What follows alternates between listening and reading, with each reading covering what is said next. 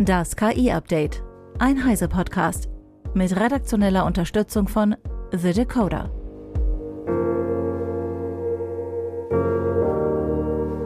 Hallo, ich bin Isabel Grünewald und dies ist unser Deep Dive zum Wochenende.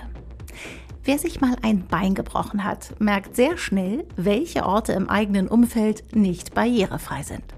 Menschen mit Behinderungen sind jeden Tag damit konfrontiert, auch im Internet. Michael Wahl ist Leiter der Überwachungsstelle des Bundes für Barrierefreiheit von Informationstechnik. Er hat in dieser Woche mit meiner Kollegin Eva Maria Weiß darüber gesprochen, welche KI-Anwendungen den Alltag von Menschen mit Behinderungen oder Beeinträchtigungen in irgendeiner Form erleichtern können. Und von vielen Maßnahmen zur Barrierefreiheit profitieren wir alle. Ja, hallo Michael. Danke, dass du dir Zeit genommen hast. Es gibt quasi für mich so zwei Anlässe, weshalb wir uns hier heute treffen. Das eine ist, ähm, dass es ein Gesetz gibt zur digitalen Barrierefreiheit demnächst. Da würde ich ganz gerne vielleicht zwei, drei Eckdaten von dir zu wissen.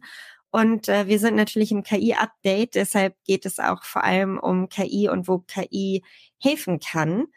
Und ähm, du hast einen Gastbeitrag bei uns auch schon geschrieben. Da steht der schöne Satz drin. Bordsteine in der digitalen Welt gibt es nicht. Daher kann man sich nur schwer vorstellen, warum es eine Art digitale Rampe braucht. Kannst du ja. vielleicht zum, genauso zum Einstieg, was ist denn überhaupt digitale Barrierefreiheit? Die Vorstellung ist halt wirklich, glaube ich, schwer. Und die Rampe und den Bordstein und so, das haben wir alle immer im Kopf. Mhm. Gern. Also, vielleicht guten Morgen erstmal. Ähm, frohes neues Jahr. so.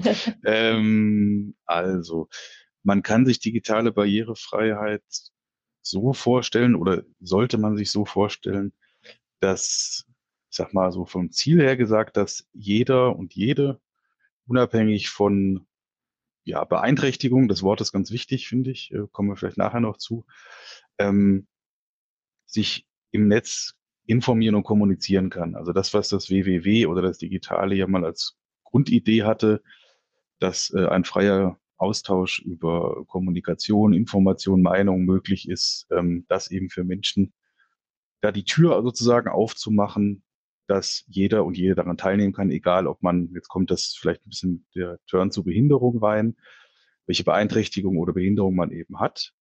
Also mhm. die kann temporär sein oder sie kann ne, der gebrochene Arm, dann ist man auf einmal mit einem Blinden gleich, weil man das, die Maus nicht mehr bedienen kann und dann muss man sich mit diesen Tastaturkürzeln beschäftigen, die ein Screen wieder auch braucht.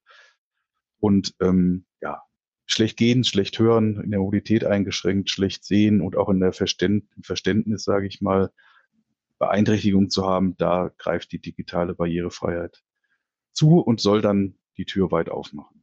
Hm. Das heißt, es geht wirklich um ganz, ganz viele Menschen einfach auch, oder? Du sagst also, jemand kann sich den Arm brechen und auf einmal ist er auf Hilfe angewiesen. Wenn ich daran denke, wir haben immer mehr ältere Menschen, die sehen vielleicht auch immer schlechter. Die betrifft das, wen, wen kann das noch alles betreffen? Hm. Also ich sage immer, ähm, wir profitieren als digitale Barrierefreiheitswillige und Experten davon, dass es zum einen die digitale Transformation gibt, ist ja ein Megatrend, wenn man das Wort mal so nehmen will, und es gibt die Demografie. Das heißt, wir werden wichtiger, selbst wenn wir es nicht wollen würden, würden wir wichtiger werden. Oder das Thema, nicht wir. Und äh, für wen, ja, mit wem betrifft das? Genau, hast du schon gesagt. Also alle Menschen, die irgendwann schlechter sehen und schlechter hören. Ich meine, zum Glück werden wir alle älter. Ähm, aber die Sinnesorgane machen irgendwann ja dann, ja, nicht schlapp, aber geben vielleicht ein bisschen an Power nach.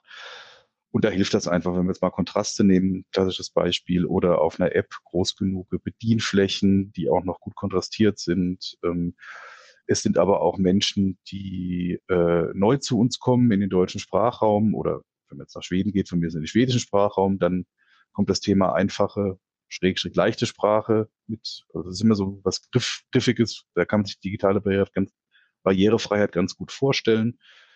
Die mhm. kommen hinzu, ähm, ja, ältere Menschen, Menschen eben mit, ich sage immer Einwanderungsgeschichte, das finde ich immer schön als Migrationshintergrund, äh, Leute, die vielleicht auch in der Kognition ein bisschen äh, nachlassen, also auch da wieder ältere Menschen, die dann vielleicht, ähm, ja, wo sich eben die ersten neurodegenerativen Erkrankungen zeigen, äh, der ganze Bereich Menschen mit Lernschwierigkeiten oder, oder Verständnisbeeinträchtigung. also im Endeffekt kann man sagen, wenn man jetzt Prozente will, ich sage mal, wir, ähm, wir sind da für Menschen nach Bedarfen, egal ob sie einen Schwerbehindertenausweis haben oder nicht. Der Schwerbehindertenausweis haben circa 10 bis 11 Prozent bundesweit. Ähm, ist auch so in den Gesellschaften so. Also weltweit gibt es Gesellschaften, die nicht Industrieländer sind. Da ist der Anteil der Menschen mit Behinderung noch höher, wesentlich höher. Ähm, aber es ist dann für 30 Prozent, wenn wir jetzt die älteren Menschen und die Menschen, die neu in der Sprache sind, dazu nehmen, sind wir vielleicht bei ungefähr 30 Prozent. Das sind jetzt aber Schätzungen, sage ich mal. Ähm, und sinnvoll ist es aber für alle, vielleicht noch der letzte mhm. Satz, weil ähm, digitale Barrierefreiheit ähm, eine, ich sage immer, die Kernkompetenz der Usability, also der Nutzerfreundlichkeit oder Gebrauchsfreundlichkeit ist. Also Beispiel, wenn ich jetzt ähm, Text und Überschriften sinnvoll gliedere, so dass sie jeder gut verstehen und lesen kann, sowohl visuell in der Darstellung als auch inhaltlich, dann macht das für einen Blinden Sinn, macht aber auch für jeden Sinn, der nachher vielleicht den Text gut verstehen will und sich äh, möglichst elegant durch, durch eben den Text bewegen will oder durch den Inhalt. Hm. Das heißt also, wir sind bei wahrscheinlich sogar 30 Prozent plus, die auf jeden Fall hm, profitieren können oder einen, einen Nutzen davon haben ja. können. Ja, ähm, also würde, ja. ich, würde ich schätzen, das auf jeden Fall. Und wie gesagt, sinnvoll ist es für alle. Also es stört keinen. Wir haben oft noch damit zu kämpfen, dass Leute sagen, ja, äh, wenn ich die Seite barrierefrei mache, dann sieht die irgendwie schlecht aus oder, oder behindert irgendwie Leute, die äh, ähm, keine Beeinträchtigung haben. Das stimmt so nicht. Also mir mhm. ist kein Fall bekannt, wo jemand irgendeine Applikation oder digitales Objekt Barrierefreiheit gemacht hat und nachher hat sich jemand darüber beschwert, der keine Behinderung hat. Also das ist ein Gerücht, was man mal ausräumen sollte. Ja. ähm, kannst du vielleicht so zwei Beispiele nennen, einfach, ähm, die wirklich dann ganz, also wo es wirklich um viel geht. Also ähm, vielleicht fange ich an, sowas wie eine Bahn-App. Die brauchen hm. einfach alle Menschen auf, auf Verkehrsmittel sind wir angewiesen. Wenn die nicht funktioniert, habe ich ein Problem. Was, was gibt es dann noch für, also ich glaube, das ist jetzt sowas ganz, was vielen Leuten wahrscheinlich auch einfällt.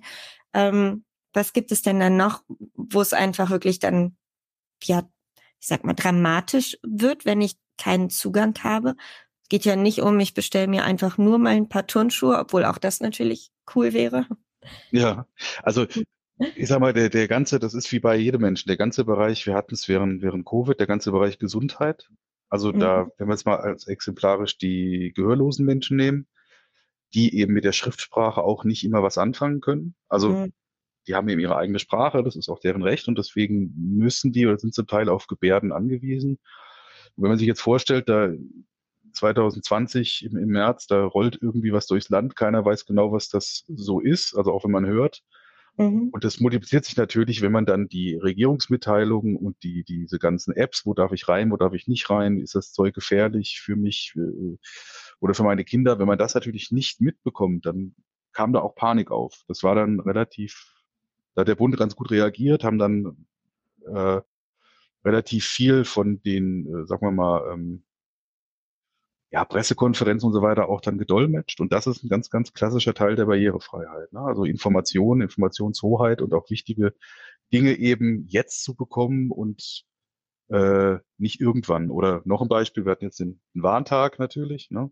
Mhm. Also wenn jetzt, wir sind gerade wieder die, die Deiche halten nicht überall, also wenn ich natürlich ähm, einfach nur über Self Broadcasting gewarnt werde und das Ganze aber nicht in Gebärdensprache funktioniert oder vielleicht auch in einer zu schweren Sprache, die ich dann als Verständnismensch, der eben Bedürfnisse in der Verständlichkeit hat, nicht wahrnehmen kann, dann wird's schwierig. Also, mhm.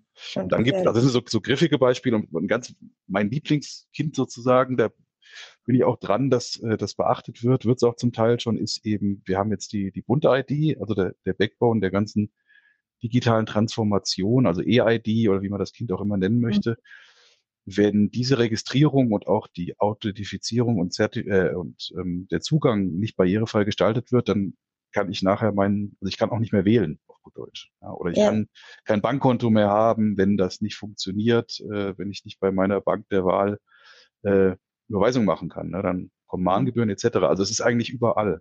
Es ist überall ist es notwendig. Ja. Ja, und dann, ähm, wenn ich mir so überlege, wie schnell ich auch frustriert bin, wenn was nicht klappt. Also wir kennen das ja, glaube ich, alle. Da ist mal eine Seite nicht für einen Browser optimiert. Ab und zu gibt es sowas vielleicht noch. Dann, da kriege ich ja schon ganz schnell eine Krise und verzweifle. Mhm. Ähm, wenn ich mir vorstelle, ganz oft an solche Grenzen zu stoßen, dann muss das ja auch Frust auslösen, ganz viel, oder? Ja. Und vielleicht auch, auch gut. Also auch persönlich, ja, ich bin manchmal schon ähm, sehr frustriert. Also nicht mhm. oft, weil man äh, hat dann entwickelt natürlich so eine Art dicke Haut und, und mhm. versucht auch kreativ zu werden. Es gibt auch Dinge, die man mit ein bisschen IT-Kenntnis auch umgehen kann. Also barrierefreie PDFs sind total wichtig. Gibt's meistens nicht. Dann gibt es schon Techniken, wie man die lesbar machen kann. Aber das ist halt nicht schön, wenn ich halt äh, sage ich mal, zehn Minuten äh, nach der IBAN auf eine Rechnung fahnden muss und die muss ja auch stimmen. Mhm. Das ist ja eh was, was, auf was ich keinen Bock habe, Geld zu bezahlen, dann ja, das macht das Leben nicht gerade leichter. Mhm.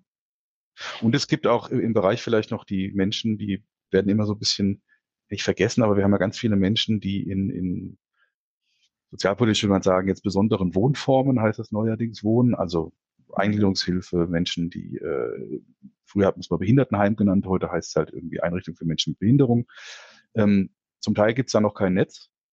Äh, mhm. Und diese Gruppe ist aber besonders affin. So, und wenn die jetzt natürlich, äh, da ist auch viel mit Angst, also wir haben mit der Gruppe relativ viel zu tun, die haben immer Angst, dass sie irgendwas klicken und dann kommt der, der Mensch mit dem Datenschutz und da gibt es irgendwie Probleme und da sind irgendwie Cookies da und dann haben sie was bestellt und so und dann lassen die ganz oft eben auch ähm, es einfach sein, weil sie Ängste haben und Frustrationserlebnisse.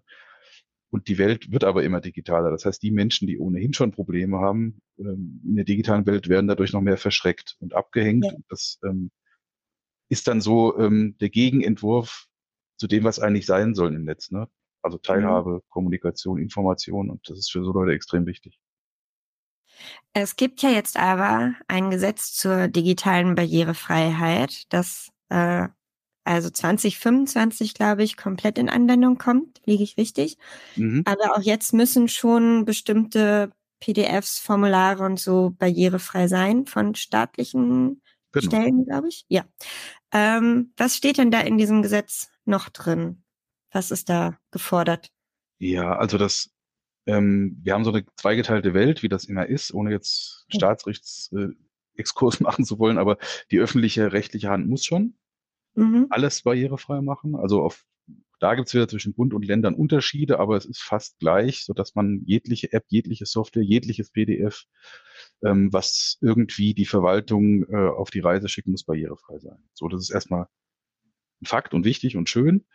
Und jetzt kommt mit dem Barrierefreiheitsstärkungsgesetz, also beides sind so deutsche Ausformungen oder Ratifizierung von EU-Richtlinien. Das heißt, es gibt es auch in anderen Ländern, nur das mal so ein bisschen den Kosmos aufzumachen.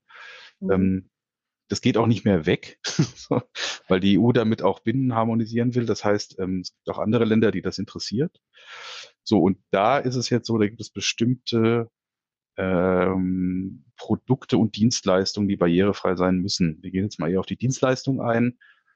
Ähm, das heißt, alles, was ich im Netz zukünftig bestelle, unabhängig vom Produkt, also ob das ein Reißnagel ist oder äh, mein neues äh, Auto, der mhm. Bestellvorgang äh, muss komplett barrierefrei sein. Also das betrifft jetzt von den Amazons bis runter zu, keine Ahnung, dem Heise ähm, dem Heise Shop oder ja. Ne?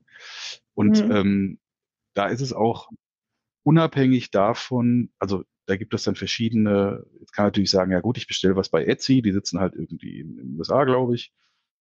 Oder Mercado Libre oder was weiß ich zur Not, wenn ich da was bestellen will. Auch die, wenn sie es einführen, müssen sich um Barrierefreiheit kümmern. Das ist schon recht umfassend.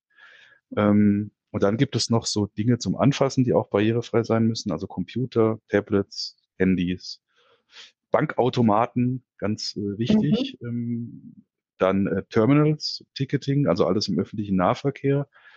Äh, da ist der, das ist auch ein bisschen verrückt, da ist der Fernverkehr mit drin, der Nahverkehr aber nicht. Was natürlich ein bisschen seltsam ist, weil an einem Deutsche Bahn, Ticketschalter, ja, kann ich beides kaufen. Aber das ist dann so Gesetzestechnik. Ne? Und das ja. fällt da jetzt alles rein. Auch Flugreisen, viel Flugtickets und ähm, auch die ganzen Gesundheitsdienstleistungen. Also mhm. irgendwie Chipkarten, wir haben jetzt gerade E-Rezept, muss barrierefrei sein. Spannendes Prüfung, das werden wir uns, glaube ich, mal widmen, Objekt. Mhm. Ähm, so, und das Ganze muss barriere, jetzt ist natürlich die Frage, was ist barrierefrei? Da gibt es dann verschiedene Normen. Es gibt für die öffentlich-rechtlichen eben die berühmte, ich nenne sie einmal EN, also EN für europäische Normierung 301549, in immer wieder neuen Aktualisierungen. Und die gilt aller Voraussicht nach, oder da ist ein Mandat jetzt, also die gilt für die öffentlich-rechtlichen. Und das Mandat, was die europäischen Normungsinstitutionen jetzt so ähm, vor sich her schieben und abarbeiten, wird sich daran anlehnen und gilt dann eben auch für die Privaten. Also für dieses Barrierefreiheitsstärkungsgesetz. Genau, so dass eben die, also was muss ich als barrierefrei machen, ist schon relativ umfangreich. Und wie muss ich es barrierefrei machen, wird auch relativ umfangreich, so dass ich hoffe, dass noch viele ja, Vertreter, Akteure aus der privaten Wirtschaft darauf aufmerksam werden und dann eben rechtzeitig auch reagieren. Hm, ja, so viel Zeit ist nicht mehr, ne? Also nee. langsam sollte man dann anfangen, sich Gedanken zu machen, wie man das umsetzt. Ja. Ja, kommen wir im Grunde zur KI. Wo kann die da jetzt helfen? Wo kommt die zum Einsatz? Mal vielleicht einfach als erstes wirklich so ein paar Beispiele. Mhm. Also kann man sich ja vorstellen, Sprache, ne, geht viel Übersetzung. Das heißt, wenn ich in die deutsche Gebärdensprache gehe, ähm, habe ich Avatare, die werden schon lange, oder nicht ich, aber es gibt Firmen, die Avatare entwickeln, mhm. die dann eben äh, Texte verdolmetschen. Das ist relativ weit fortgeschritten, funktioniert auch aus meiner Sicht. Das ist aber jetzt schwierig, weil ich ja nicht sehen kann und gehörlose Menschen andere Wahrnehmungen haben. Aber aus meiner Meinung nach funktioniert das schon recht gut, ist aber in der Community noch umstritten. Da müsste man jetzt in die Tiefen der Gebärdensprache gehen, ähm, auf Mundbild und Darstellung und so weiter, ganz visuelle Sachen. Da funktioniert das ganz gut. Untertitelung auch, also es gibt gewisse Softwarefirmen, mit denen man jetzt seine Untertitel, die sind, werden immer besser. Also das heißt, ich kann alles versprachlichen, verschriftlichen, was ja auch wir jetzt hier so erzählen, wäre auch möglich. Mhm. Dann haben wir die Übersetzung in einfache und leichte Sprache tun sich gerade in Deutschland ähm, einige Startups hervor, also ganz, ganz kleine äh, Pflänzchen und Firmen mit drei, vier Köpfen, die da noch, äh, die da sehr viel entwickeln. Äh. Ganz kurz vielleicht, kannst du erzählen, einfache Sprache und leichte Sprache unterscheidet sich in? Ja, das ist immer so das Thema. Also die, die leichte Sprache, ich würde mal sagen, in zwei Dingen kann man es festmachen. Die leichte Sprache hat diese Bilder, die auch damit eingefordert werden mhm. und ist vom Satzbau und von der Grammatik noch einfacher, noch niedrigschwelliger. Also die Zielgruppe wird immer größer. Das heißt, es ist auch für Menschen, die ähm, ganz neu in der Sprache sind oder ganz große Verständnishürden haben. Mhm. Ähm, wirkt dann auch manchmal ein bisschen weit weg von der Sprache. Also da darf es zum Beispiel kein Genitiv geben. Das heißt, in der leichten Sprache kommt auch sowas wie, ähm, das ist das Haus vom Opa und nicht Opas Haus. Ne? Mhm. So. Also das wirkt immer so ein bisschen befremdlich, äh, ist aber so, daran kann man es ganz gut festmachen. Da gibt es ganz viele Regeln jetzt, die könnten wir jetzt auch hier erzählen, da kann man sich tot, zu tot diskutieren. Und die einfache Sprache ist so etwas, ähm, die dann Sätze eben einfacher macht, aber zum Beispiel diese Bilder nicht hat und auch, sage ich mal, in der Grammatik noch näher am Deutschen dran ist. Also da würden dann sowas wie Schachtelsätze wegfallen, mhm. äh, Apposition, also jetzt kommt der Germanist bei mir durch, Kommas und so weiter, ähm, würde man da eher klein halten und dann vielleicht auch nicht unbedingt im Passiv formulieren, sondern eher aktiv sprechen. Mhm. Vielleicht eher eine Nachricht, also eine Message pro Satz, wobei das auch ein Thema der leichten Sprache ist. Also man kann quasi sagen, ganz basic ist die leichte Sprache, darüber kommt dann die einfache. Da ist die Zielgruppe eher vielleicht Menschen, die ähm, ja auch zum Beispiel, die hatte ich vorhin vergessen, die halt eine Legasthenie äh, haben, die kommen damit mhm. vielleicht besser zurecht. Oder auch Menschen, die ähm, funktionale Analphabetinnen sind oder Analphabeten, äh, für die ist, äh, ja, passt das von der Zielgruppe eher besser. Und dann darüber kommt dann sozusagen, oder was darüber, also mit etwas schwierigeren Regen, äh, regeln, haben wir dann die deutsche Alltagssprache und dann darüber kann man dann die Amtssprache setzen oder Wissenschaftskommunikation oder oder. Und ich finde es immer ganz schön, zum Beispiel, das, das mache ich gerade so hobbymäßig mit einer guten Freundin von mir, die Programmiererin ist, die versuchen gerade im Reich der der äh, Biomedizin durch generative KI quasi für uns das verständlich zu machen. Also wirklich, wo so Worte vorkommen, und die da irgendwie die RMAs und RMNAs und Polymerasen mhm. und, und sowas durch die Gegend geworfen werden und man erstmal als Nicht-Biologe denkt, ich verstehe hier gar nichts. Und die generative KI kann da wirklich helfen, was zu verstehen ähm, und da reinzukommen. Ähm, also ich sage mal, wir bauen das ja gerade eine leichte Sprache für Nicht-Biologen. So. Mhm. Das ist mhm. ganz spannend. Und so kann man sich das auch vorstellen, dass es in der Barrierefreiheit eben hilft. Ja. Das heißt auch wieder etwas, was wirklich im Grunde für jeden spannend sein könnte. Ähm, also ja. auch, auch für mich, wenn ich jetzt plötzlich meine, mich für Biologie sehr viel mehr interessieren zu wollen, dann könnte ich so mir einen Einstieg äh, vielleicht verschaffen und erstmal Grundlagen anders aufbauen, erklären lassen. Richtig, vor allen Dingen, weil man eben also auch nach, also wir machen dann auch auf Nachfragen, also das ein Wort verstehe ich nicht, kannst du mir das erklären? Ja, dann, dann kommt mhm. eine Definition. Da muss man manchmal vorsichtig sein, weil manchmal macht das Ding auch Fehler und man mhm. darf dem natürlich nie blind vertrauen. Ähm, das heißt, aber es ist wirklich ein ganz toller Weg, um, ich sag mal, Kommunikation ist ja immer, man hat einen Sender und einen Empfänger. Das ist ja alte, alte Theorie. Und wenn der, wenn der Sender jetzt eben total wissenschaftlich in seinem Elfenbeinturm sitzt und der Empfänger, wie du und ich, dann eben nichts mit Biologie zu tun hat, dann ist dieses Verhältnis ja ähnlich wie jemand, der Alltagssprache spricht und der Empfänger spricht leichte Sprache. So, und da, mhm. das ist ein Riesenfeld. Und, und mhm. da kann KI wirklich und hilft auch jetzt schon. Also das, glaubt, da kommt relativ viel in den nächsten Jahren. Mhm. Wie, wie gut funktioniert sowas denn schon, wenn, also es gibt ja beispielsweise ähm, schon, ja, YouTube-Videos kann man transkribieren, ähm, untertiteln. Das ist ja eigentlich, das gibt es schon länger. Jetzt gibt es das halt mit KI. Hat sich da bemerkbar schon was getan? Und wo gibt es sowas überall schon? Also ob das jetzt, ja, Untertitel sind oder andersrum Bilder beschrieben werden. Also die ganzen ähm, KI-Systeme im Moment können, können das ja eigentlich ganz gut. War das vorher noch so ein also ich sage jetzt mal vor ChatGPT, ähm, war das so viel schlechter? Gab es da gar nichts sogar? Also es hat sich durch ChatGPT und generative KI, Bart kommt man nicht so gut dran, aber der ist sogar manchmal ja. noch besser, ähm, eine Menge getan. Also wenn man jetzt mal Beispiel Untertitel nimmt, mittlerweile erkennt das Ding Sprecher. Ja, also das ja. heißt, der kann an der Stimme dann erkennen, das ist Sprecher 1 und wenn man dann vorher festlegt, wie der Sprecher 1 heißt, dann wird daraus eben Claudia, Klaus oder wer auch immer. Ähm, die, es werden sogar teilweise Dialekte verstanden. Also auch so ein äh, bayerischer Dialekt wird auf einmal eingeschriftsprachlich, was ganz spannend ist. Und einfach die, ähm, die Übersetzung ist viel, viel besser. Also mhm. die Fehlerkorrektur, wir haben bei uns Studenten, die das machen, die sind, werden viel, viel schneller dadurch, wenn man Microsoft nutzt oder Adobe oder gibt es verschiedene Programme, die man da nutzen kann.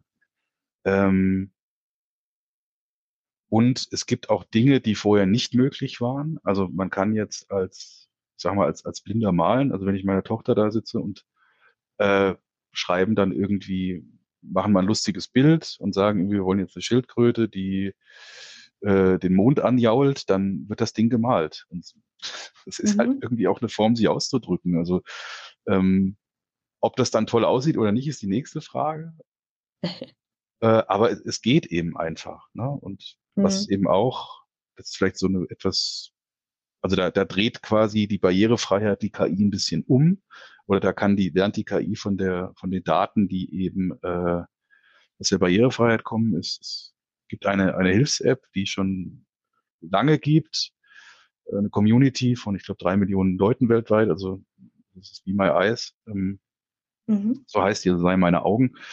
Äh, da konnte man früher Leute anrufen, wenn man zum Beispiel der Klassiker äh, vorm Straßenschild steht und nicht weiß, bin ich jetzt in der richtigen Straße oder hat eine Medikamentenpackung und kann kein Breil. Ja, ich kann zum Beispiel kein Breil. Es gibt auch Blinde, die können kein Breil lesen mhm. und jetzt äh, nicht weiß, welche Tabletten man da vor sich hat. Dann hat man da Videotelefonie gemacht, hat mit jemandem gesprochen und ähm, so, das Ganze hat man so aufgelöst. Ne? War also ein kleiner Helfer mhm. für die Hosentasche. Das Ganze geht jetzt auch und genauso gut, fast oder fast genauso gut mit KI. Das heißt, ähm, man äh, Beispiel, dass ich das im Alltag auch wirklich ab und zu nutze, äh, gehe an den Kühlschrank, weiß nicht, was für eine Dose habe ich da oder ist das das Katzenfutter, was dem Kater jetzt schmeckt oder nicht. Äh, Kamera davor gehalten und das Ding erzählt halt alles, was es sieht. Ja, und kann sogar mhm. noch, was es noch nicht kann, sind Haltbarkeitsdaten, das wäre toll. Aber da muss ja. die Industrie, müsste sich dann mal auf einen Standard einigen, dann würde das auch gehen. Äh, und da lernt, jetzt komme ich zu dem Punkt, die, also JetGPT oder OpenAI hat relativ früh, ich glaube, OpenAI war mit die erste App, die quasi ähm, kooperiert hat mit OpenAI. Also die haben auf diese, diesen Datenschatz, die die Blinden und die sehenden Helfer produziert haben zur Bilderkennung, greifen die zurück, um eben zu gucken oder zu validieren, wie kann ich Bilder in Sprache übersetzen, so dass es jemand versteht, der dem Sehen nicht mächtig ist. Und das ist ziemlich mhm. cool. Also kann jeder vielleicht auch mal ausprobieren äh, kostet nichts, äh, ist in zwei, in zwei Klicks gemacht, also und macht echt Spaß. Ja. Ein bisschen mhm. aufpassen muss man mit, mit Alter, also kann es manchmal, äh, macht das Ding ein älter oder jünger. Also sollte man jetzt nicht gerade bei der Freundin oder dem Freund ausprobieren. Da steht eine alte Frau. Genau, das kann passieren. Das ist mhm. äh, lieber mit Kindern, macht mehr Spaß.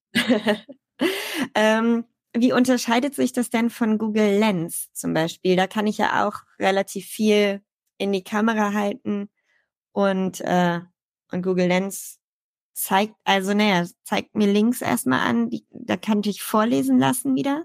Mhm. Naja, was heißt, wie unterscheidet sich das? Wahrscheinlich äh, erstmal nicht. Also das sind ja, es wird immer etwas erkannt und in Sprache übersetzt. Ne? Ob das mhm. jetzt ein Text ist oder ob, ob er mir das auf der Breitzeile ausgibt was ja im Endeffekt auch digitale Daten sind, oder ob das Ding mit mir spricht. Ähm, Google Lens habe ich noch nicht so oft unter den Fingern gehabt. Ähm, ich denke aber, das funktioniert ähnlich. Ne? Oder mhm. Microsoft hat ja auch seine, wie heißt diese App nochmal? Die waren auch relativ früh schon, konnten die schon so, also die beschreiben auch Orte. Das heißt, man geht dann irgendwo mhm. rein mit der, mit der Kamera, filmt das ab und dann sagt er halt, äh, das ist ein Raum mit äh, drei Tischen und zwei Stühlen und gegenüber scheinen Fenster zu sein oder sowas. Das, das, das ging schon vor zwei, drei Jahren und ich müsste mal wieder testen, aber ich denke mal, das wird wahrscheinlich immer noch besser werden. Mhm. Also das ist dann, hast dann, ist dann ein Fenster vielleicht nicht, nicht mehr nur ein Fenster, sondern dann sagt das Ding halt, das Fenster ist ungefähr einen Meter groß oder, oder vor dem, es fällt viel mhm. Licht rein oder, oder was auch immer. Also das ja. wird ähm, immer besser. Ja, es ist äh, tatsächlich ja ganz ganz spannend, weil ich zum Beispiel habe gar nicht so auf dem Schirm natürlich, wie, wie schwierig es vielleicht auch ist, in einen neuen Raum reinzukommen. Ja, wenn man, wenn man hm. den Raum nicht sieht. Ähm, und dass so eine, so eine App, logisch, dass sie das im Grunde erfassen kann, aber wie, wie simpel ist der Gedanke, dass sie es mir auch einfach sagt. Also ja. es ist ja total cool, dass es sowas gibt und total einfach erstmal, denkt man, ne? Ja, also es ist, es ist halt wirklich im wahrsten Sinne des Wortes ein Türöffner ne? oder ein Raumöffner. Ja. Also ist, mhm. äh, da passt das Wort wirklich ganz gut, ja. Mhm. Wie ist das denn bei ähm, zum Beispiel ChatGPT? Äh, ist ChatGPT selbst barrierefrei? Ja, also ja. kann man so sagen, einfach ja. Mhm. Kann man bedienen. Ist ja auch wirklich nicht, nicht schwierig. Also Textfeld, Schalter und so weiter. Mhm es gibt jetzt in 365 den Co-Pilot, den erobere ich mir gerade so ein bisschen. Ähm, ja. Das läuft auch gut. Ja, also ich denke, das ist, ist schon ähm, gut machbar. Also barrierefrei für, jetzt rede ich über Blinde und Sehbehinderte. Mhm. Ich muss natürlich sagen, wenn man jetzt sagt, wie das für gehörlose Menschen ist, da könnte ich mir jetzt vorstellen, ähm, dass da wahrscheinlich noch Erklärvideos in, in Gebärdensprache fehlen würden. Man könnte ihn vielleicht auch ja. äh, in der Anleitung oder das heißt eine Anleitung, also könnte auch noch leichte Sprache dazu nehmen, dass man da sagt, naja, gut, da werden Daten verarbeitet, ne, aber man bestellt da jetzt nichts, wenn man auf den Knopf drückt.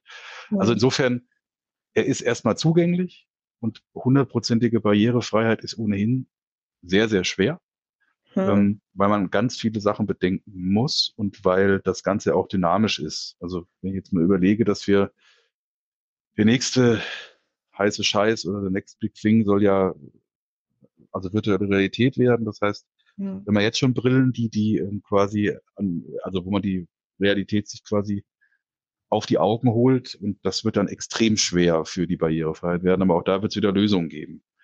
Mhm. Deswegen sage ich auch immer, die Leute sollen, also die Verantwortlichen, die sich für das Thema jetzt interessieren oder das machen müssen oder vielleicht auch die Vorteile darin sehen, wirklich anfangen. Also anfangen, es ist nicht nur Technik, es ist viel Redaktion, es ist viel auch was Spaß macht, es ist viel Experimentieren und, und ähm, man tut eben mit Technik wirklich eins zu eins und sehr schnell nachvollziehbar was Gutes für Menschen, die sonst vielleicht gesellschaftlich so ein bisschen abgehängt werden. Also das ist schon so eine ein soziales Feld in der ganzen IT, ähm, was es ja, was es es macht Spaß drum zu arbeiten. Mhm. Wenn du hast ja gerade so ähm, Virtual Reality und Brillen angesprochen, da äh, stelle ich mir ja auch immer vor, irgendwann setze ich mir so eine Brille auf und dann hilft die mir, so Alltagssachen zu machen. Ähm, findet mir schneller etwas, wenn ich das suche, weil, weil die Brille vielleicht den Raum eben auch abscannt oder sowas. Ähm, kann mir ein Werkzeug rausgeben oder so, sagt mir, das ist das Richtige. Gibt mhm. es sowas in der Form auch schon? Also, dass, ähm, wenn wir das Werkzeug uns nehmen, ich halte vielleicht mein Handy darüber oder kann ich meine Hand darunter machen, es hilft mir irgendwie, das Richtige rauszusuchen. Ja, das funktioniert jetzt schon. Also mhm. man kann, ähm, oder mal als Beispiel Werkzeug, man kann auch, also das gab es auch früher schon, Geldscheinleser, ne? das heißt, man mhm. hält dann äh, den 10-Euro-Schein drunter, gut, den kann man auch per Hand äh, unterscheiden, also die, die Banknoten sind ganz gut in Europa, ähm, aber wenn ich jetzt, keine Ahnung, äh, in Mexiko stehe, dann weiß ich vielleicht nicht, wie der 200 Peso Schein aussieht und das Ding, ja. wahrscheinlich kann das mittlerweile auch, sagt mir dann, wie viel das gerade im Wechselkurs wert ist und so. Also, und bei Werkzeugen geht das auch, klar. Also wenn man jetzt äh, das draufhält und dann fragt, was ist das? Und dann sagt das eine Ratsche und dann sagst, fragt man, ja gut, aber kann ich mit der Ratsche jetzt meine, mein Fahrradsattel hochmachen oder, oder äh, damit dann doch eher irgendwie äh, irgendeine Rohrleitung äh, zuklemmen, dann, dann wird das Ding das auch beantworten. Oder tut es. Ja, also das, ja gibt es auch Videos, die man sich angucken kann. Das funktioniert jetzt schon. Und mhm. das wird mit AV natürlich dann noch besser werden. Ne? Mhm. Ja, ich, also wie, wie oft hat man irgendwie so, welche Schraube passt jetzt zu diesem Dübel und hält es so aneinander und ähm, dann, ich habe da zum Beispiel so ein Schraubensäckchen, hm, also nicht die beste Ordnung vielleicht, wäre ein Traum, wenn ich da einfach nur so irgendwas drüber gleiten lasse, welche hat die richtige Größe und ich muss mich da nicht mehr durchwühlen oder so. Das sollte also, funktionieren, also, ja.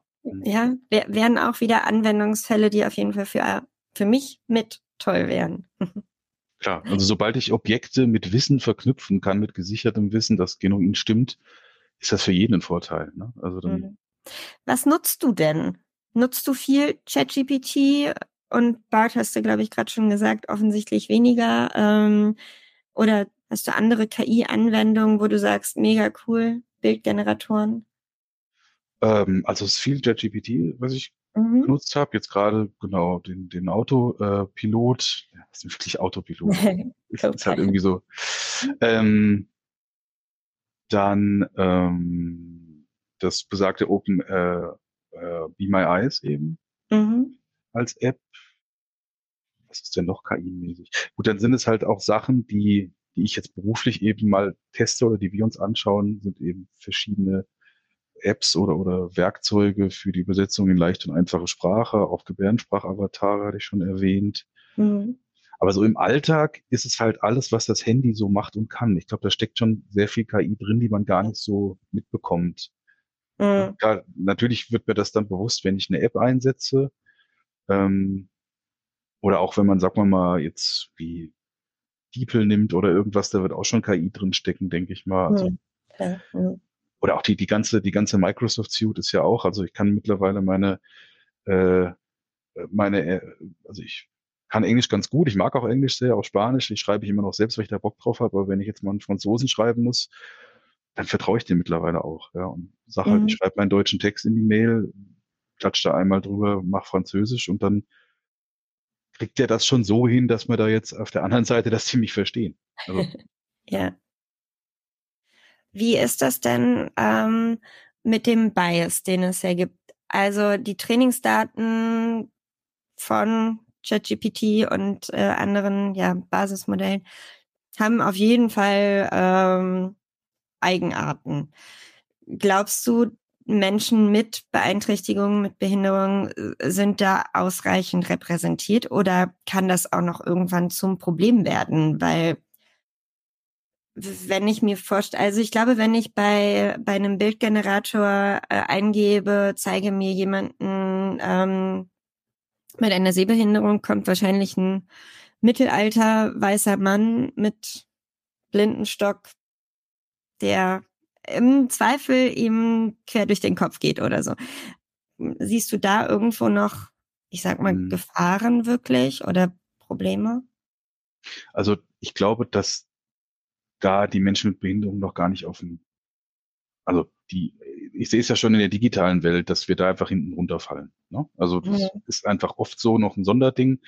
Jetzt ist KI natürlich auch etwas oder AI, was sehr schnell gehen muss. Alle sind da im Wettbewerb und jeder will da sein Stück vom Kuchen abhaben. Und ähm, ich glaube, für uns, also ja, um das die Frage zu beantworten, da ist noch BIOS drin oder da ist noch viel zu tun.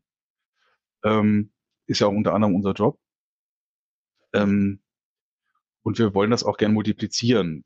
Wo ich jetzt aber ganz gern angreife oder, oder hin anpacken, ist, ist eben bei diesen Dingen, die fürs Leben, das hatten wir ja vorhin so notwendig sind, also eine, äh, eine barrierefreie, wirklich für alle Menschen wirklich zugängliche Art der digitalen Authentifizierung und auch äh, Identifizierung ist halt wirklich wichtig. Sonst kann ich den ganzen Kram, den ich als Bürger so machen soll und manchmal auch muss. Ja, ich meine, ich muss ja eine Steuererklärung abgeben oder ich muss einen Strafzettel bezahlen oder was weiß ich. Das ist ja nicht irgendwie freiwillig.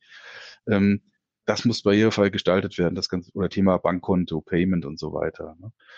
Mhm. Da einfach wirklich immer wieder den Entwicklern, also jetzt wirklich noch am Anfang zu sagen, fangt von vorne an, nimmt die Barrierefreiheit vorne mit und nicht irgendwie hinterher.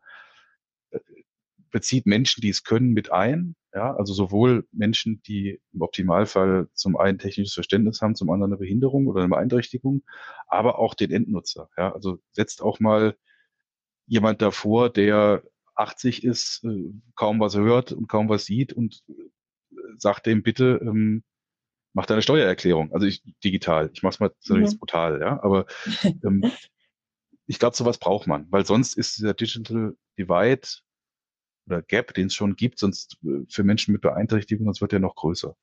Mhm. Ähm, und zur Repräsentation vielleicht noch eine ganz ähm, spannende Geschichte, die auch jetzt, ähm, da ging es um, hoffe, das hört man jetzt nicht, meine Screen wieder liegt da gerade was vor. Ähm, also ich glaube, dass bei der Repräsentation ganz gut ausgewogen werden muss. Egal, ob man jetzt das Thema ja, Behinderung nimmt oder, oder Geschlecht oder andere Herkunft oder Gender oder was auch immer.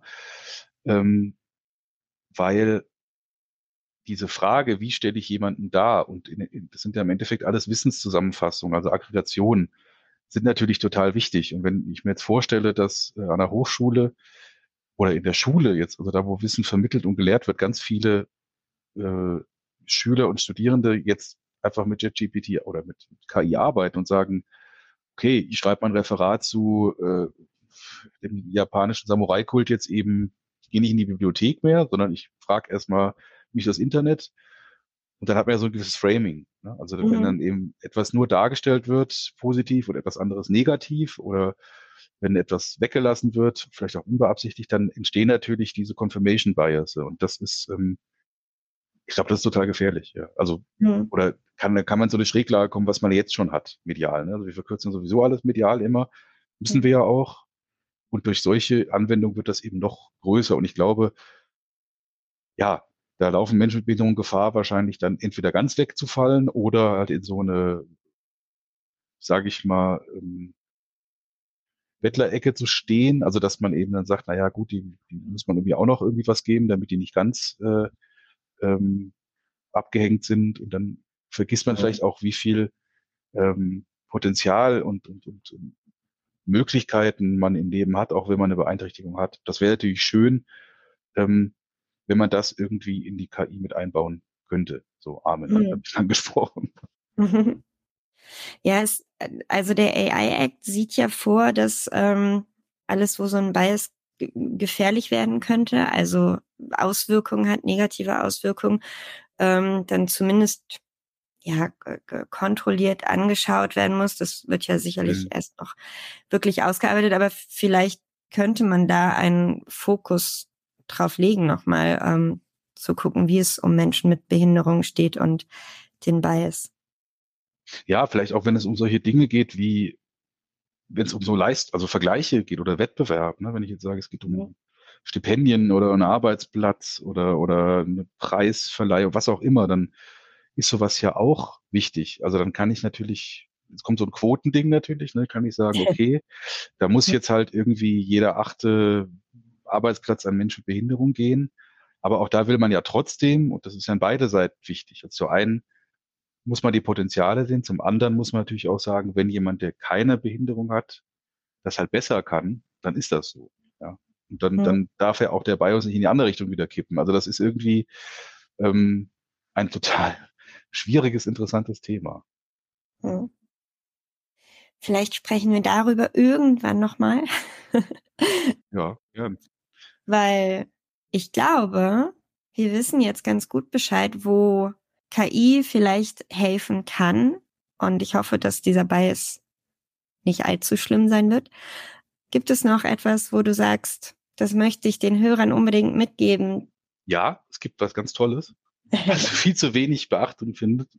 Wir haben, äh, wenn man auf solche Webseiten jetzt geht vom Staat, gibt es unten jetzt immer mehr dieses Barrieremelden-Ding. Also unten steht Impressum, Kontakt und so weiter, im Footer meistens. Mhm. Ähm, und wenn da eine Barriere auffällt, auch wenn man keine Behinderung hat, das ist vollkommen egal, dann bitte diese Barriere melden. Ja, eine Barriere kann zum Beispiel, also man darf auch melden, ohne es genau zu wissen. Das heißt, wenn mir da auf der Seite auffällt, ey, der Kontrast ist Mist oder ähm, da steht überall Links mit hier, was auch zum Beispiel ein Fehler in der Barrierefreiheit mhm. ist. Also Links so bezeichnet sein, dass sie aussagekräftig sind.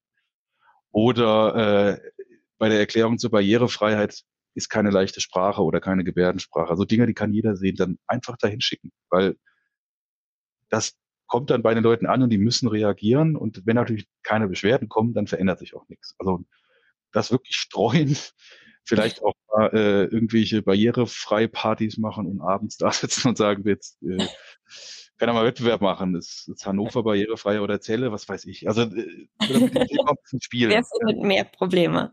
genau, ja. Und da auch mutig sein und sagen, das ist jetzt auch nichts Schlimmes, sondern es gibt diese Barrieren überall, ja, diese Bordsteine mhm. im Netz und ähm, wir müssen sie sichtbar kriegen. Das ist eben das A und O. Hm. Da kann man gut helfen. Ich werde die Augen offen halten, auf jeden Fall. Und dann sage ich nochmal vielen, vielen Dank. Ich fand das echt spannend, weil diese Bordsteine sind mir jetzt ein bisschen klarer. Ich habe ein bisschen mehr davon gesehen, glaube ich, inzwischen. Danke dir. Danke auch. Das war's für heute. In der kommenden Woche habe ich drei Professoren der Dualen Hochschule Baden-Württemberg im Deep Dive zu Gast. Sie haben ein Buch geschrieben, wie sich KI für wissenschaftliches Arbeiten nutzen lässt. Sie geben uns einen Einblick, wie sich der Lehralltag an den Unis und Hochschulen durch generative KI verändert hat und erklären, wie Studierende ChatGPT und Co effizient und rechtskonform einsetzen können. Bis dahin könnt ihr mit unserem werktäglichen kompakten Newsüberblick auf dem Laufenden bleiben.